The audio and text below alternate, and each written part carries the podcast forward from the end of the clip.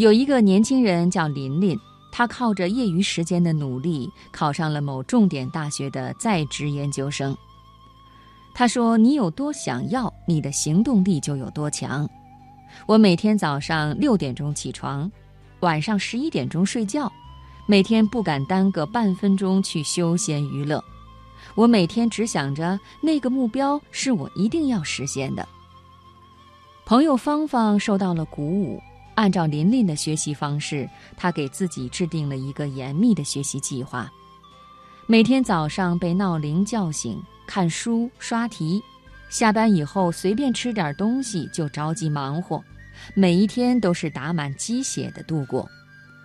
但是，一周过后，芳芳被领导叫去谈话了，因为她白天上班打瞌睡，交上来的材料有明显的问题，还被领导标粗了。芳芳很委屈地问我：“为什么我越努力，生活反而变得越糟糕呢？”芳芳的努力值得敬佩，但她不知道的是，琳琳每天六点钟起床，是因为她做了一份朝九晚五的工作，工作内容上班可以搞定。琳琳晚上从来不加班，所以可以每天按时开展学习计划。琳琳家离公司步行五分钟，省下了很多通勤时间。而芳芳每天工作内容很密集，需要全神贯注，晚上经常加班，很多突发情况要处理。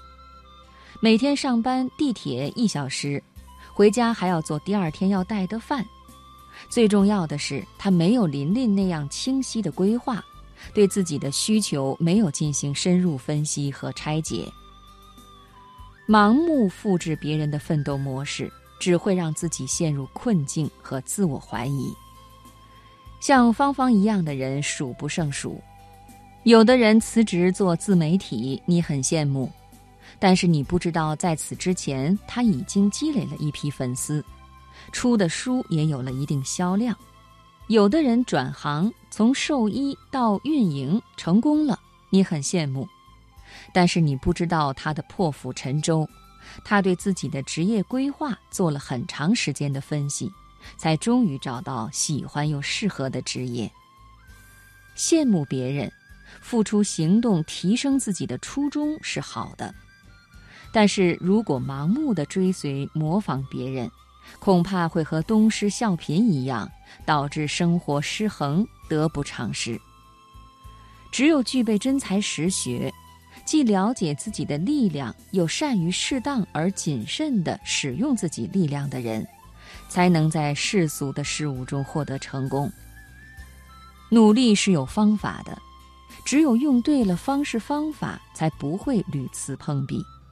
尚雯婕在参加完超女之后，思考自己未来方向的时候，认识到电子音乐在市场的空缺，于是结合自己的兴趣，勇敢闯入。最后，终于迎来了在我是歌手中的爆发。我的同事小雅专科毕业，她分析到互联网行业不过分重视学历，加上自身逻辑能力较好，果断地从其他专业跨界到互联网，曾以外包形式进入百度工作，现在专业能力不比重点大学毕业生差。知己知彼才是长胜秘诀。方向对了，路要好走得多。在成长的过程中，过去的选择不一定适合现在的我们。比如，你一开始想从事某技术岗位，但一头扎进去，发现自己还是喜欢运营，及时的调整方向，就能够避免走更多的弯路。